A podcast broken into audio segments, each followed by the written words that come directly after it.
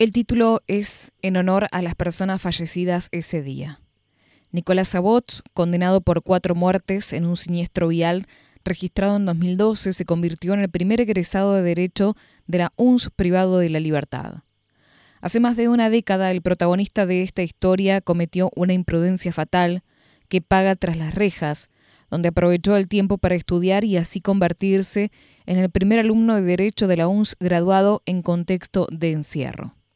Nicolás Abots Sugimoto, de 30 años, obtuvo hace pocos días el título de abogado durante una ceremonia de la cual participó el juez Gabriel Giuliani, quien en 2015 integró el tribunal en lo criminal de Tres Arroyos que condenó al joven a 10 años de prisión.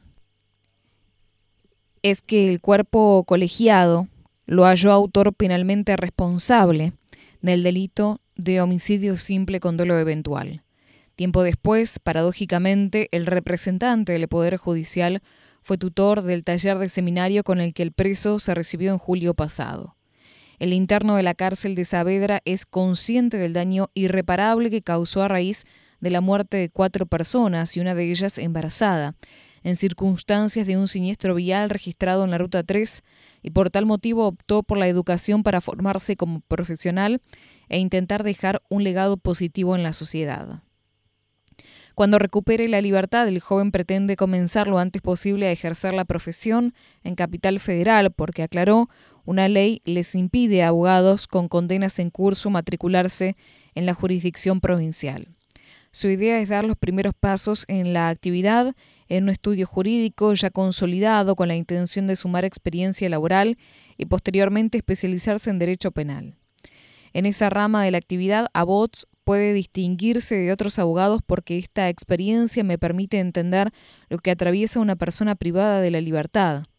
Siento que concluí una etapa y comencé una nueva, manifestó desde la unidad penitenciaria número 19 Sabederense.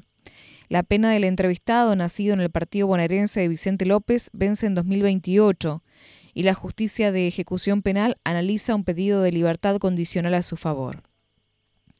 Esta presentación también es una manera de cerrar un ciclo de mi vida y espero que la respuesta sea favorable. Llevo años de esfuerzo y dedicación en este contexto, donde el factor anímico muchas veces hace que no tenga ganas de estudiar, dijo el sentenciado. Por eso acá, adentro, es fundamental ser disciplinado, perseverante y actuar con determinación, igual que cuando uno vive en libertad. Estas dificultades las superé preguntándome, ¿estoy triste? Sí. ¿Quisiera estar libre? Sí. Entonces sentate a estudiar. Independientemente de cómo me sentía, supe focalizarme en el estudio y eso me permitió avanzar con la carrera bastante rápido. Completo. En el sector educativo del establecimiento dependiente del Servicio Penitenciario Bonaerense, ABOT, estudiaba todos los días a la mañana, al mediodía, a la tarde y a la noche. En menos de cuatro años rindió 34 exámenes finales. Antes de la pandemia rendí solo dos materias y desde marzo de 2021 el resto de la carrera me llevó dos años y cuatro meses, resaltó. Una gran persona. Abots calificó al juez Giuliani como una gran persona y un excelente profesional, pese a ser uno de los magistrados que lo condenó. El juez Giuliani fue imparcial, no mezcló las situaciones y siempre actuó con profesionalismo y buena predisposición.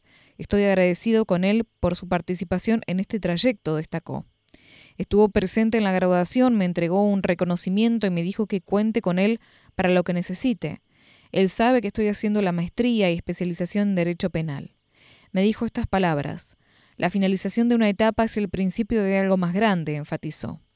El abogado fue sentenciado por las muertes en 2012 de Darío García, Guillermina Cirone, Nicolás García, Amalia Muñoz y su bebé Nonato, a raíz de un incidente de tránsito registrado en el kilómetro 508 de la Ruta Nacional 3, cerca de la localidad tresarroyense de Micaela Cascallares.